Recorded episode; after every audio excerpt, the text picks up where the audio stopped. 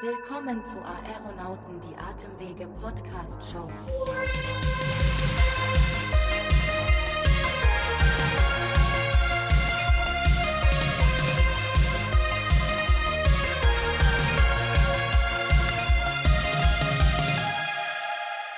So, und da sind wir wieder und wir, das sind äh, Florentine und ich, Sebastian. Und ich muss direkt sagen, Florentine, dieses Intro, ich find's richtig geil.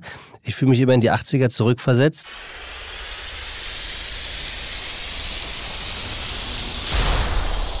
Absolut. Völlig Abgespaced. schwerelos, oder?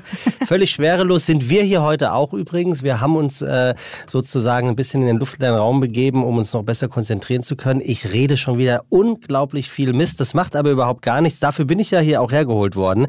Ähm, wenn es interessant wird und vor allem fachlich korrekt, dafür habe ich meine wunderbare gegenüber sitzende Kollegin Florentine. Und ähm, wir sind jetzt in der zweiten Staffel von den Aeronauten angekommen, sind ja auch nie alleine. Also im Wechsel haben wir hier zwei Ärzte mit am Start. Äh, ich duze sie natürlich, also mal ist Justus hier, mal ist Kai hier und äh, dementsprechend ähm, verzichte ich darauf, äh, sie beim vollen Namen zu nennen, weil ich so ein bisschen kumpelhaft darüber kommen will. Dafür ist dann meine Kollegin Florentine zuständig. Florentine, wie geht's dir denn eigentlich und was machst du hier? Mir geht's sehr gut und ich versuche hier den ähm, wissenschaftlichen und inhaltlichen Part so ein bisschen Sehr gut. zu bringen, damit das auch eine gute Abwechslung wird in dem Bereich. Und ja, aber ich muss sagen, so langsam wirst du ja auch schon zum Experten. Ja, ich hoffe doch. Also ich gucke mir einiges ab und es ist ja auch nicht so, dass ich mich gar nicht vorbereiten würde, aber so gefährliches Halbwissen, damit glänze ich sehr gerne äh, auf sämtlichen Gebieten, aber wenn es dann irgendwie um die Gesundheit geht, äh, das ist selbst mir zu heikel. Am Ende des Tages erzähle ich irgendetwas, jemand hört's und merkt sich's und es ist total falsch. Aber was soll's. Worum geht's denn heute in unserer Folge? Heute geht's tatsächlich um ein äh, super spannendes Thema, was ich vorher niemals so ähm, im Kopf hatte. Und ich mach mal ein kleines Quiz mit dir. Oha. Ja, jetzt pass Beginn. auf. Ja, ja, sonst bist du ja eigentlich dafür zuständig, aber heute mache ich das mal. Buchstabieren Sie COPD. nee, das wäre zu einfach. Inzwischen kannst du es ja. Gut. Und zwar, ähm, was denkst du, wie viel wiegen alle Bakterien auf und in dir zusammen? Auf und in mir zusammen. Ja, auf und in dir. Zählt es, dass ich heute Morgen schon geduscht habe? Also könnte ich Bakterien äh, abgeduscht haben? ja, das zählt. Ja. Also, erstens mal frage ich mich gerade, will ich das überhaupt hören? Ähm, dann irritiert mich dieses Bakterien in mir. Weiß nicht. F- 50 Gramm. Ja, na fangen wir mal damit an, dass wir ja die Hautoberfläche haben. Dann kommen die Schleimhäute dazu, also Mund, Zunge, Nase und so weiter. Und der größte Anteil der Bakterien wohnt tatsächlich in deinem Darm. Dazu kommen noch verschiedene Pilze, Viren, Protozoen und noch andere Mikroorganismen. Insgesamt geht man bei einem normalen Durchschnittserwachsenen von etwa 1,5 bis 2 Kilogramm Gesamtmasse aus. Spannend, oder? Ja, total spannend. Da kann man wieder wirklich übrigens komplett sehen, was irgendwie in den Köpfen von Medizinern, Medizin, Medizinerinnen vorgeht. Wenn du das spannend findest, ich finde es in irgendeiner Art und Weise eklig. Ich möchte es gar nicht wissen. Zwei Kilogramm Mikroorganismen, äh, ich weiß nicht. Also, nee. Also es müssen wahnsinnig viel sein. Am Ende wiegt's ja nichts. Ja, und das ist auch so ein bisschen richtig, weil ähm, WissenschaftlerInnen hier noch nicht so ganz eindeutig sicher sind, aber man geht davon aus, dass etwa 1000 verschiedene Bakterienarten in uns leben. Und ähm, wie du dir vorstellen kannst, ist das ja gar nicht so einfach herauszufinden. Ich glaube, ich muss das erstmal verdauen, um beim Thema zu bleiben. Ich habe offensichtlich einige davon vor mir drinne und äh, ich bin sprachlos. Was, was sag mir, was hat das Ganze mit Asthma und was hat das Ganze mit COPD zu tun? Weil wir sind ja hier die Atemwege Podcast Show und nicht die Wenn ich jetzt wann Darm Show. ähm, was hat das damit zu tun? Genau, das ist unsere heutige Frage. Welchen Einfluss hat das Mikrobiom auf Lungenerkrankungen wie Asthma und COPD? In den letzten Jahren gab es nämlich immer mehr Untersuchungen darüber, welchen Einfluss das Mikrobiom auf unser Immunsystem und in weiteren Folgen dann auch auf unterschiedliche Erkrankungen hat. Damit wir der Frage aber nicht alleine auf den Grund gehen müssen, ist heute wieder Herr Dr. B., also Kai, bei uns zu Gast. Mhm. Unser Lungenspezialist ist nicht nur Facharzt für innere Medizin und Pneumologie, sondern hat mittlerweile mehr als 100 Artikel veröffentlicht, darunter auch in renommierten Journals wie dem New England Journal of Medicine. Also als Mediziner weiß man, Respekt okay. an dieser Stelle, so um das mal einzuordnen. Sozusagen der Rolling Stone unter den. Äh ja, fast. Also es ist schon so High, High Class. Okay, ja. New England Journal of Und mittlerweile hat er sich auch in einer eigenen Praxis niedergelassen und kombiniert jetzt sozusagen seine klinische mit der medizinwissenschaftlichen mhm. Karriere. Willkommen zurück, Kai. Schön, dass du bei uns bist. Was hältst du denn von dem Trend, dass in der letzten Zeit äh, viel über die Rolle des Mikrobioms nachgedacht wird? Ja, zunächst mal guten Morgen, liebe äh, Florentine und äh, lieber Sebastian. Schön, dass ich wieder dabei sein darf. Kai, grüß dich. Zu diesem, ja, wie ich auch finde, sehr interessanten Thema. Klar, es kann einen gruseln, was da alles in einem rumwimmelt. Ähm, aber Mikrobiom ist wirklich ein absolutes Trendthema und ein äh, tatsächlich ähm, hochgradig spannendes wie Thema. Wie viel Kilo hast also, du denn so in dir? Bakterien? Ich habe hab nicht die geringste Ahnung.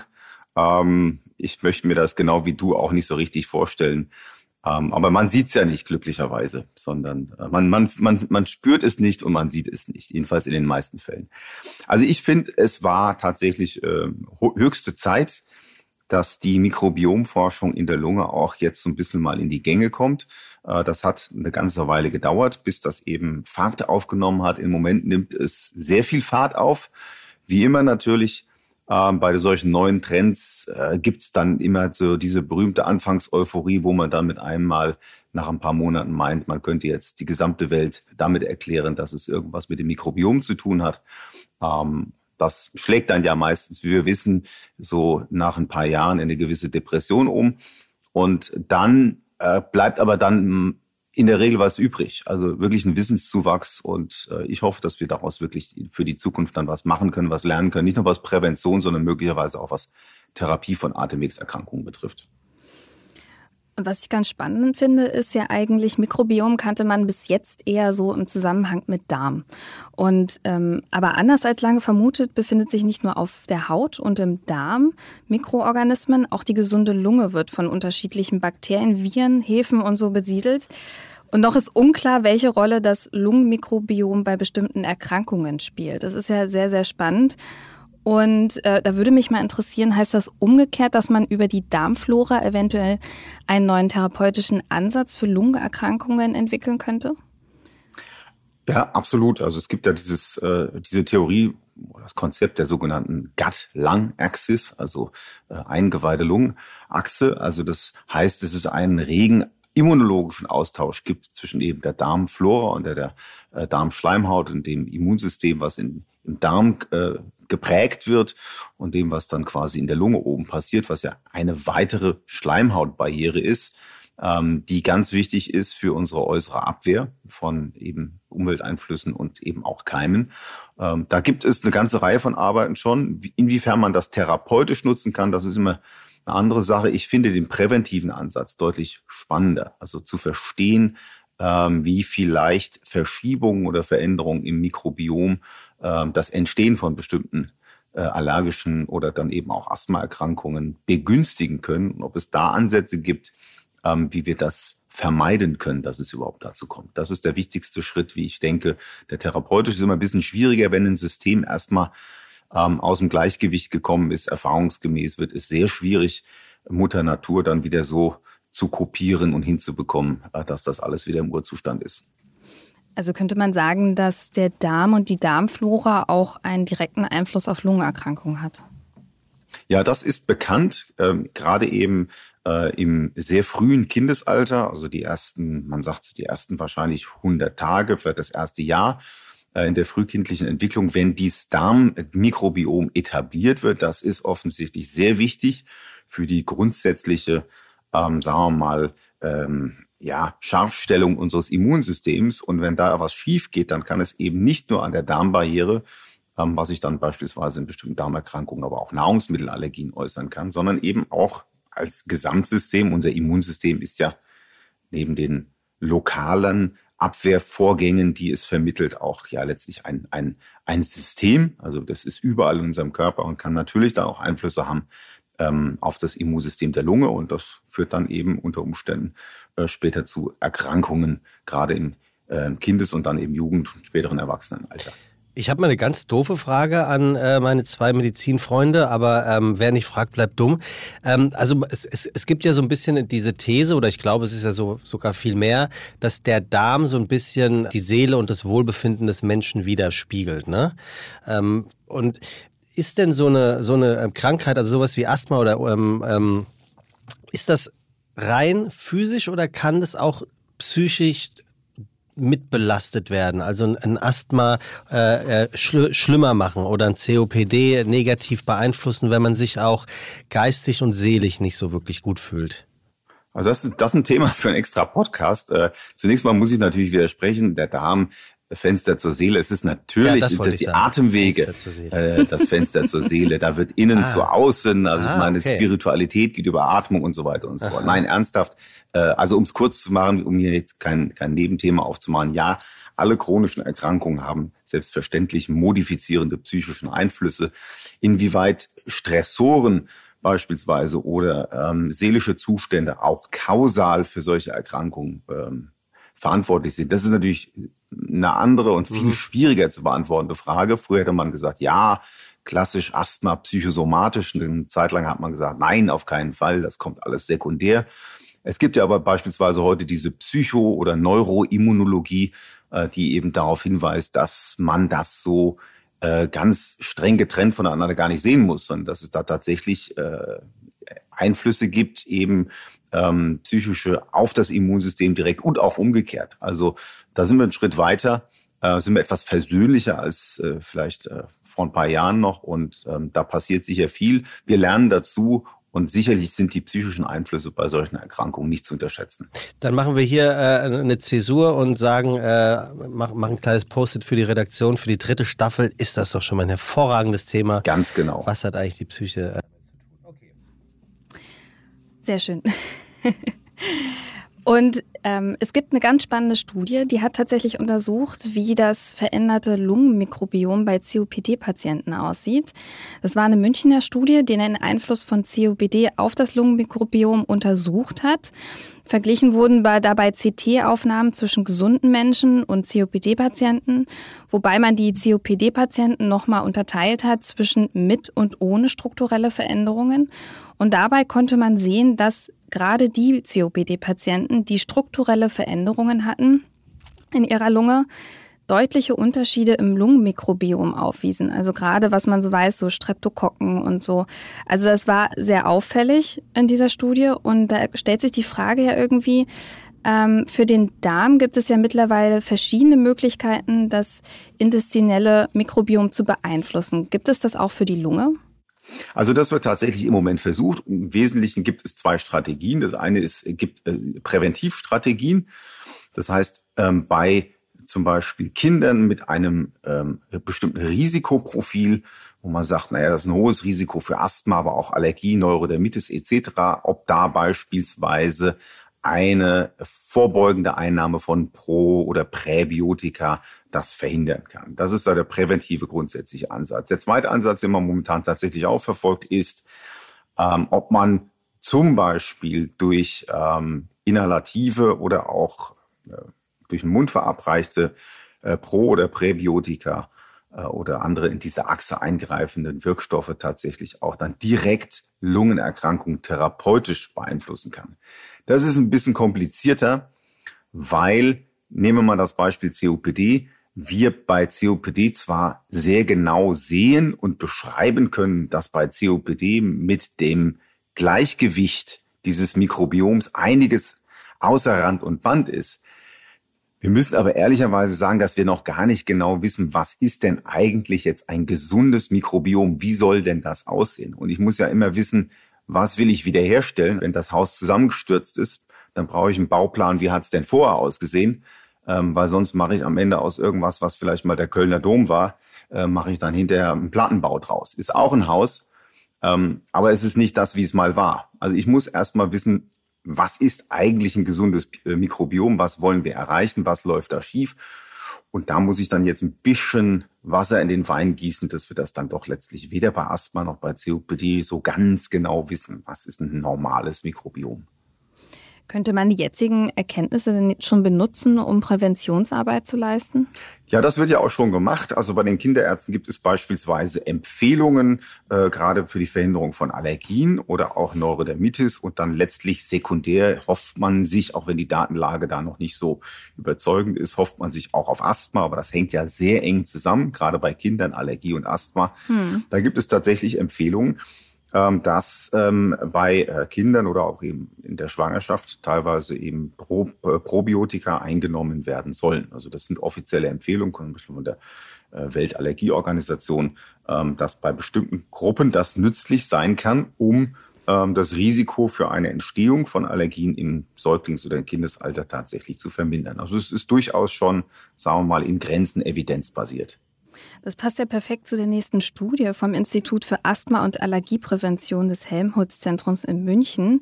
Die haben genau sowas untersucht, also ähm, über die Entwicklung des Mikrobioms ab der Geburt. Also Du hattest ja schon gesagt, dass es ja entscheidend ist zu wissen, wie war es denn vorher und was will ich erhalten, bevor es denn schon am Ende verändert ist. Und Kinder, deren Reifungsmuster des Darmmikrobioms von der typischen Entwicklung abwich, litten später fast doppelt so häufig unter Asthma.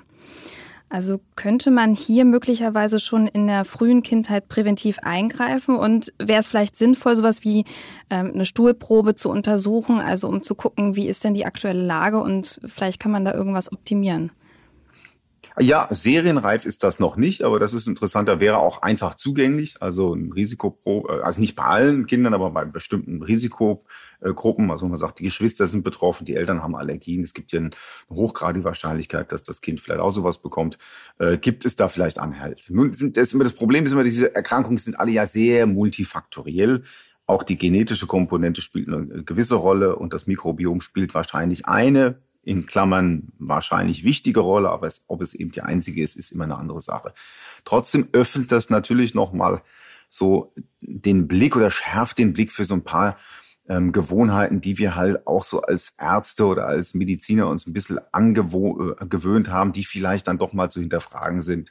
Nicht das Thema, was passiert eigentlich ähm, bei frühzeitigen und vielleicht zu großzügigen Antibiotika-Einsatz, ja, gerade auch bei Kindern.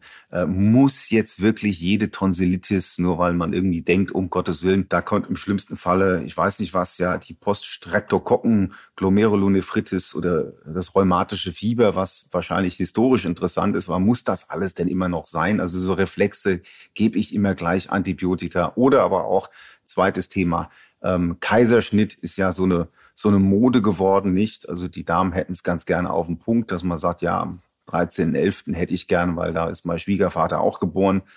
Ähm, und da sehen wir eben beispielsweise Kaiserschnittthema nicht, wenn die, wenn die Kinder nicht durch den Geburtskanal der Mutter geboren werden. Das ist eben für die Kinder, die eigentlich aus einer sterilen Umgebung kommen, dann die äh, primäre Quelle ihres Mikrobioms. Das ist also die mütterliche Flora ähm, hauptsächlich aus dem Vaginalkanal. Und wenn das eben nicht der Fall ist, also wenn man die Kinder quasi durch die Bauchdecke holt und das fehlt, auch das gibt es, die Daten, wenn man sieht, Kaiserschnitt äh, zur Welt gebrachte Kinder haben ein erhöhtes Risiko für Allergien und Asthma. Also das also, wollte ich jetzt gerade mal fragen. Hm? Ich verstehe das als Laie wirklich richtig. Wenn ich das Kind ähm, via Kaiserschnitt gebäre, ist die Wahrscheinlichkeit, dass es an Asthma mhm. ähm, erkrankt, äh, höher, höher als ja. wenn ich durch den eben angesprochenen ja. Vaginalkanal genau. äh, auf die Welt geschossen ja. werde. Das ist ja irre. Also sind das denn, äh, muss ich jetzt mal ganz blöd fragen, sind das denn Risiken oder Möglichkeiten, über die werden der Eltern in Vorgesprächen ähm, während der Schwangerschaft aufgeklärt werden? Weil das habe ich wirklich noch nie gehört. Gehört habe ich, was du gerade sagtest, Kai, dass es immer wieder, dass es immer moderner wird, in Anführungszeichen, den Kaiserschnitt zu wählen, eben um zu sagen, oh, ich bin eigentlich noch auf eine Hochzeit eingeladen, die mhm. würde ich gerne noch mit mitnehmen. Meine Mutter zum Beispiel ist eine, wir sind drei Jungs, die immer schon gesagt hat, also wenn es nicht anders geht, dann, dann hält sie von sowas gar nichts. Und hat sich aber schon mit der einen oder anderen Schwiegertochter angelegt. Es ist kein Convenience-Eingriff, aber wie gesagt, noch, wir wollen jetzt hier kein neues Thema aufmachen, aber Kaiserschnitt ist genauso wie früher eine Mandelentfernung oder ja. eine Blinddarmentfernung. Ja. Das ist eben keine Convenience-Eingriffe, wenn ich das mal so blöd sagen darf, sondern das hat gewisse Konsequenzen. Und wir müssen uns als Mediziner immer, es gibt ganze Generationen, ich bin Jahrgang 71, in meiner Generation gibt es quasi keinen Menschen mehr, der seine Tonsillen noch hat. Ja, also ich bin sozusagen hm. einer von 100. Genau. Okay. Ja? Ich, ich, und, ich ja auch. Ich habe sie ja auch noch. Ja, ne, und dann fragt man sich natürlich, ist das jetzt, äh, ist in dem Alter, äh, sind die, äh, was war das eine Generation? Waren die alle besonders empfindlich und haben die alle irgendwie dicke, fette Abszesse in ihren, im Rachen gehabt? Musste das alles raus? Nein, das musste natürlich nicht raus. Das sind dann letztlich es ist eine Generation von Medizinern so erzogen worden, dass man bei der kleinsten Komplikation, weil das Zeug taugt ja eh nichts, also nimmt man es raus. Und wir sind eben heute schlauer und sagen, das ist eben nicht so. Das ist lymphatisches Gewebe und das ist wichtig für die Reifung des Immunsystems etc. Und so lernen wir eben dazu und eben zu sagen, heute Kaiserschnitt, ja, macht man dann auf Wunsch, ähm, ist eben vielleicht nicht der richtige Weg, weil jetzt wissen wir es eben besser, das mütterliche Mikrobiom ähm, ist eben für das Kind sehr wichtig. Das ist quasi die Grundausstattung, wenn man so will, das Grundmobiliar, ähm, das das Kind äh, in seinem Immunsystem bekommt. Äh, und wenn das quasi verhunzt ist, dann hat man zumindest einen relativ schlechten Start ins Leben. Wenn es nicht sein muss. Also wenn ich mal eine Asthmatikerin und Asthmatiker kennenlerne, ich werde damit glänzend fragen, ob er oder sie eine Kaiserschnittgeburt Kaiserschnitt, ja. sagt, ja, da brauchst du dich gar nicht wundern. Da können Sie sich in der, in der Hellseher-Show genau. irgendwo bei Jauch bewerben und sagen, wenn Sie Jahr, im Jahrgang zwischen 70 und 80 Geburtsjahr ja. äh, hast du garantiert keine Mandeln mehr, keinen Blinddarm ja. und bist du Kaiserschnitt geboren, hast du Allergie oder Asthma. Also ich glaube, wetten, das muss sagen, wieder, wow. wieder äh, in den Sender kommen, ja, definitiv. damit du da auftreten kannst. Beeinflusst denn diese Erkenntnis gerade das, was du gesagt hast mit dem Kaiserschnitt und der erhöhten Gefahr an Asthma später zu leiden, jetzt schon die Therapie? Wo wir tatsächlich etwas vorsichtiger geworden sind, ist einfach dieser doch sehr großzügige Einsatz von Antibiotika, gerade bei Atemwegsinfekten. Ja, also wir sind, und da ist auch in den Fach, in den anderen Fachdisziplinen, HNO-Ärzte, ja, Otitis Media und solche Geschichten, da ist das nicht mehr so reflexartig, dass alles das immer mit Antibiotika behandelt werden muss. Also das ist durchaus was, wo so diese Gesamtmengelage sich ein bisschen geändert hat, weil man, weil es eine gewisse Sensibilität gibt und sagt, tatsächlich eine Antibiotikatherapie ähm, die hat einen massiven Einfluss auf unser Mikrobiom. Das dauert teilweise Wochen, Monate, manchmal Jahre, bis das in, wieder in den Gleichklang gekommen ist. Ähm, klar, wenn es sein muss, muss es sein. Äh, aber man soll eben nicht unkritisch damit umgehen. Das ist schon eine Erkenntnis, die da gekommen ist. Ähm, wie gesagt, therapeutisch ist da bislang noch wenig ansonsten. Also ich habe jetzt konkret, wenn ein Asthmatiker zu mir kommt und sagt, ich habe ein allergisches Asthma, dann habe ich ähm, jetzt aktuell noch keine Möglichkeiten zu sagen, pass mal auf, wir können da jetzt über eine bestimmte Diät oder Pro- oder Präbiotika können wir das äh, therapeutisch beeinflussen. Und für mich ist dann als Mediziner das Kind erstmal in den Brunnen gefallen, aber man kann eben dann für die nächste Generation gucken, ähm, äh, beispielsweise eben bei diesen Risikoeltern, die dann vielleicht auch Kinder bekommen, zu sagen oder darauf hinzuweisen, pass mal auf, da und da gibt es Stellschrauben, wo du vielleicht was machen kannst.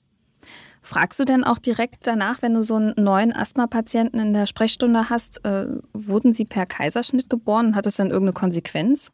Nein, ich frage das jetzt nicht schematisch. Ich, meine, ich bin natürlich ein neugieriger Mensch und, und mache dann so quasi meine kleinen äh, Erhebungen. Mich interessiert das natürlich schon, weil man ja so ein bisschen auch seine, also die Konzepte, die man liest, mal überprüfen möchte, ob das so ein bisschen äh, in der Realität auch wieder gespiegelt wird. Also ich frage das schon häufig mal ab. Also gerade so frühkindliche Antibiotika, die hatten sie häufig als Kind, können sich daran erinnern, wie war das? Haben sie da ständig, waren sie ständig krank, haben sie ständig irgendeinen hässlichen Saft löffeln müssen?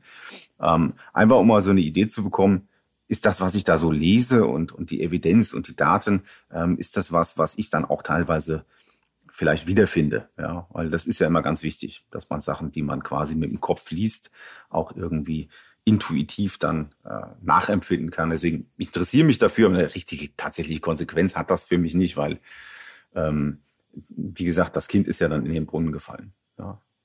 Ich habe aber umgekehrt, um dem Ganzen sozusagen ein ganz klein bisschen ähm, Luft zu entfernen aus diesem heißen Ballon. Ich habe natürlich sehr viele Patienten auch, die werden erst mit 50 oder mit Mitte 50 allergisch. Die finde hm. ich fast noch spannender. Also da gibt es nicht diese frühkindlichen äh, ganzen Geschichten, sondern beim 50-Jährigen, ja. der 49 Jahre seines Lebens im März äh, wunderbar draußen war, ohne Beschwerden, plötzlich mit 50 einen Heuschnupfen bekommt und später ein Asthma. Das ist für mich fast eine noch interessantere Frage und da wissen wir fast überhaupt nichts. Sind das dann die Silent Asthmatiker? Ja, es ist eben das oft, aber es ist also die Lehre für mich ist das eben das, was wir da mit den Kindern jetzt sehen, Mikrobiom etc. Dass das eine Sache ist natürlich ein gesundes Mikrobiom, ein gesundes Immunsystem zu etablieren, aber es scheint eben so zu sein, dass man dieses Immunsystem, was eben tolerant ist gegenüber beispielsweise Allergen, dass man das immer wieder lernen muss. Also das ist nichts, was einmal etabliert und für immer ist, sondern das muss offensichtlich immer wieder erlernt werden und kann eben dann auch im Alter verschwinden. Und plötzlich hat jemand mit äh, Mitte 50 eine Allergie. Ja. Jetzt kennen wir ja aus der Pandemie diese ganzen leidigen Abstriche. Und ähm, man kann dadurch natürlich etwas nachweisen, also das Coronavirus. Und jetzt wäre es natürlich spannend, wenn man durch diese relativ einfache Methode, also mit Sputum, das Mikrobiom als Biomarker nachweist es wäre einfach zu gewinnen. Und ähm, ja, aber so im Großen und Ganzen, wenn ich das persönlich höre, denke ich immer so, hm, ob das so valide ist, keine Ahnung. Da frage ich dich aber lieber Kai mal als Experten, was, was du davon hältst. Also, dass wenn man mit einem Sputumabstrich das Mikrobiom messen möchte äh, aus der Lunge, äh, ob man das wirklich als Biomarker verwenden könnte, um zu sagen, das Mikrobiom ist so verändert, dass die Gefahr für Atemwegserkrankungen erhöht ist. Also das ist praktisch sicherlich ganz schwer oder unmöglich durchführbar, weil äh, jeder von uns weiß, dass Sputum, sagen wir mal, nicht jeder von uns weiß, aber die, sagen wir mal, die Leute, die sich ein bisschen in der Materie auskennen, Sputum, was man da meistens, äh, also die, die wenigsten Menschen haben Sputum und wenn man gesund ist an der Lunge, hat man kein Sputum. Selbst die meisten Asthmatiker produzieren kein Sputum. Okay, was ist denn jetzt ein Sputum? Also das jetzt ist wirklich, das ist Sekret, wirklich wissen? was tatsächlich aus den unteren Atemwegen kommt. Also das ja. produzierst Rotze. du von Rotze, die du von unterhalb des Kehlkopfs produzierst. Also nicht das, was die Fußballspieler auf nee, den Rasen nee, durch die richtig. Nase durchfetzen. Ja. Und was wir morgens dann ins, ins, in, in den Wasch, ins Waschbecken machen, ist in der Regel äh, ist Spucke Sputum. und vielleicht noch Schleim aus der Nase. Okay. Also spontan Sputum zu bekommen von jemandem, der nicht äh, krank ist und eine Erkrankung hat, die mit erhöhter Schleimbildung einhergeht, ähm, das ist eine ziemlich verwegene Annahme. Also man mhm. müsste dann ein Hilfsmittel nehmen, man kann ja Sputum induzieren, indem man Leute beispielsweise Kochsalz inhalieren lässt. Das ist aber eine komplexe Prozedur, ähm, die dauert relativ lang. Also lange Rede, kurzer Sinn, ich halte das äh, jetzt als ein generelles Instrument, ähm, auch jetzt zur Prävention bei, bei noch nicht Erkrankten halte ich das für praktisch untauglich. Andere Sache ist, weil bei COPD-Patienten, die vielleicht natürlich Sputum produzieren, ähm, da was über Mechanismen herauszufinden, ähm, über Sputum, statt jetzt dann immer Probe aus den unteren Atemwegen mit dem Bronchoskop nehmen zu müssen. Das ist möglicherweise ein gangbarer Weg.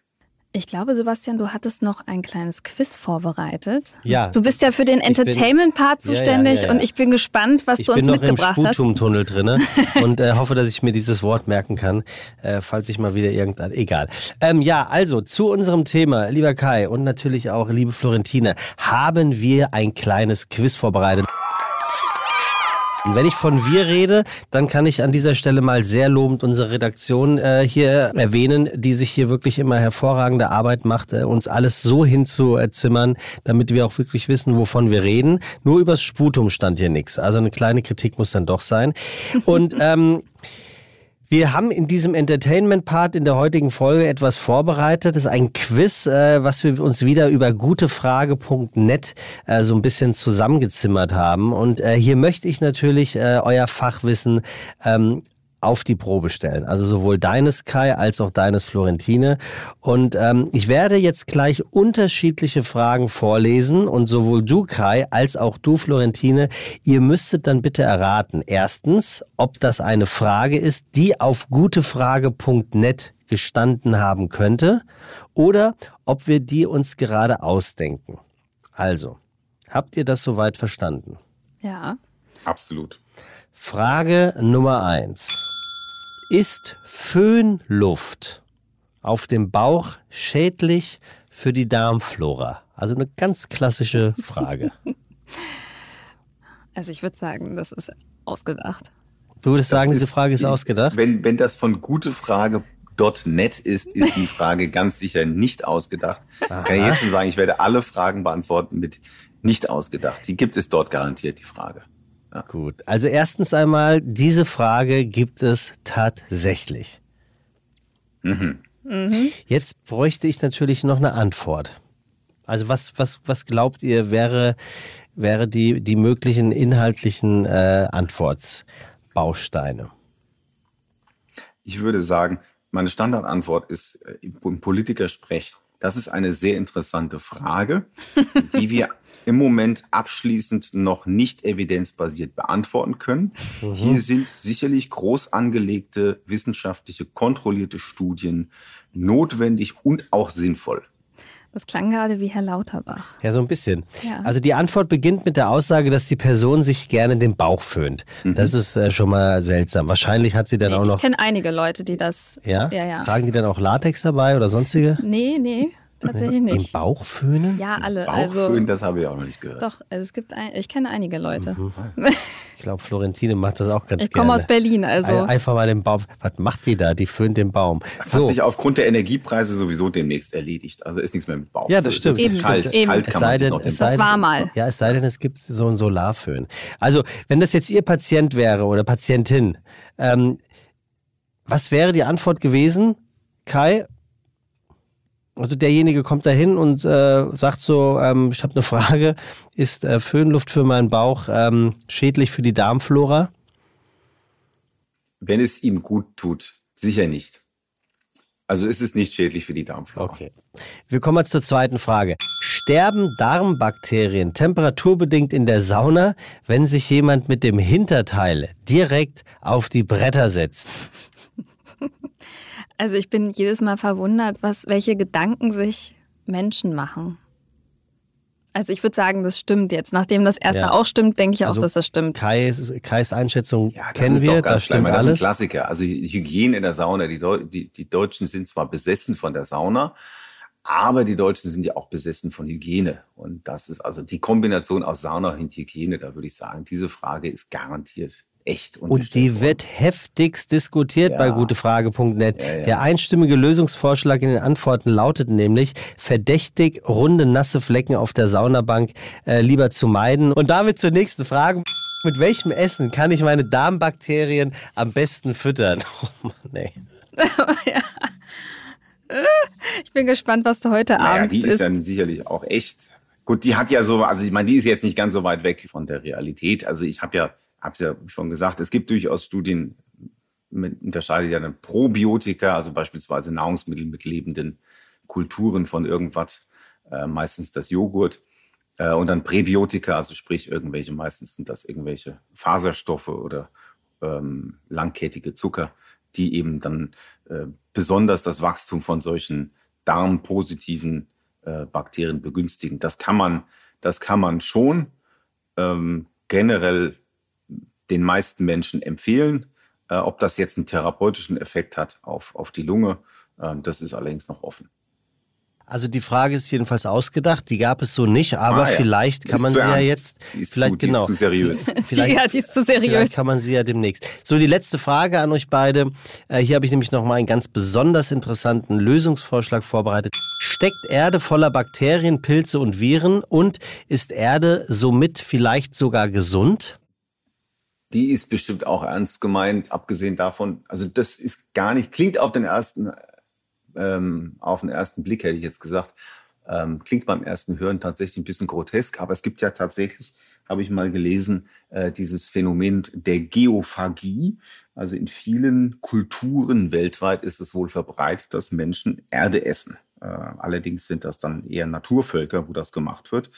Und äh, da hat das ja doch erfahrungsgemäß immer irgendeinen Sinn. Also der erschließt sich uns äh, westlichen Menschen vielleicht auf den ersten Blick nicht. Hier bei uns, je nachdem, wenn Sie vielleicht äh, in, im Ruhrgebiet oder in einer Industriebrache äh, in der Nähe des Tesla-Werks in Brandenburg leben, würde ich vom Essen von Erde eher absehen. Aber ich glaube, die Botschaft ist, dass auch also diese Besorgnis, wenn das Kind mal äh, im Sandkasten äh, sich eine Schaufel Erde in, oder Sand in den Mund steckt, dass das Kind dann gleich zur Giftnotzentrale gebracht werden muss, die ist sicherlich unbegründet. Ja, man sagt ja auch, ne, Dreck reinigt den Magen und äh, dass Kinder äh, auf dem auf dem Land äh, weniger Allergien entwickeln, das habe selbst, selbst ich schon mal irgendwie gehört. Kann das Richtig, sein? genau. Mhm. Ob das ja. jetzt daran liegt, dass die da, ich meine, die, ob die den, den Mist im Stall essen, ist eine andere Geschichte. Du aber isst nein, jetzt also, den Stallmist, ja. sonst wird es morgen kein gutes Wetter. Man sagt ja nicht äh, ohne Grund, dass Kinder immun äh, immunnaiv sind. Also ja. quasi, die müssen sich erst entwickeln mit ihrem Immunsystem. Das baut sich erst im Zuge der Zeit auf. Und man, wie du schon gesagt hast, es gibt dieses Bauernhof-Experiment, das wirst du auch kennen, Kai. Ja. Wenn ich das im Studium gelernt habe, dann wirst du es erst recht kennen, äh, dass man gerade Kinder, die anfällig sind für Allergien, also dass, die man, dass man die mit Absicht diesen Allergien aussetzt in der Kinderzeit und dass dadurch die Gefahr zur Entwicklung von Allergien oder Allergien generell geringer ist. Okay, also, super Quiz, äh, Florentine. Äh, jetzt habe ich zumindest äh, auch noch mal ein paar Dinge hier am Ende des Tages oder am Ende dieser Folge gelernt. Ähm, die mir höchstwahrscheinlich so nicht äh, in den Sinn gekommen werden. Ich sage nur Kaiserschnitt, Geburt, Vaginalkanal etc. pp. Erde essen. Und Erde essen, ganz genau. ja, das ist auf jeden Fall wieder super spannend gewesen, die Folge heute. Das Thema Mikrobiom wird ja derzeit wirklich in vielen Fachrichtungen intensivst diskutiert und äh, sicherlich ein spannender Ansatzpunkt bei Themen für Therapie und möglicherweise ja sogar auch in der Prävention irgendwann mal. Auf jeden Fall weiß man heutzutage schon, dass es eine Verbindung zwischen Mikrobiom und Lungenerkrankungen wie COPD und Asthma gibt. Außerdem haben wir gelernt, dass auch die Lunge von unterschiedlichen Mikroorganismen besiedelt ist und eine ganz äh, eigene Flora hat und dass möglicherweise schon Abweichungen in der frühen Kindheit auf eine spätere Asthmaerkrankung hinweisen können. An dieser Stelle ein großes Dankeschön wieder äh, wie immer an dich, Kai, für deine Einschätzung zum Thema und deine ausführlichen Antworten auf unsere vielen Fragen, vor allen Dingen auf die von Sebastian. Ja, Dankeschön. Wir freuen uns schon auf die nächste Folge mit dir und bedanken uns ganz herzlich wieder bei allen interessierten Hörerinnen und Hörer und danke dir auch, Sebastian. Ja, ich danke dir, liebe Florentine, und ich kann den Dank natürlich auch nur an Kai weitergeben. Das hat wie immer großen Spaß gemacht und äh, vielen Dank fürs Zuhören, vielen Dank fürs Dabeisein und äh, wir hören uns in zwei Wochen wieder. So sieht's Dankeschön aus. und auch euch beiden von mir aus nochmal ganz herzlichen Dank. Hat wieder großen Spaß gemacht. freue mich Danke auf die nächste Folge. Auf bald. Tschüss. Tschüss. Ciao, ciao. Tschüss.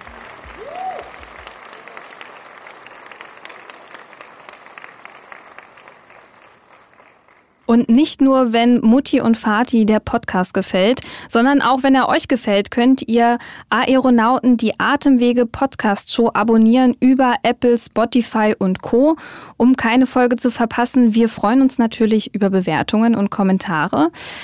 Bis dahin, ich würde sagen, wir sehen uns und hören uns in 14 Tagen wieder. Ja, oder in zwei Wochen. Vielleicht Aha. riechen wir dann auch einander. Tschüss. Tschüss. Aeronauten präsentiert von GSK.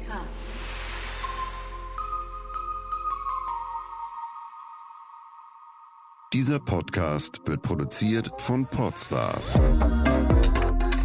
bei OMR.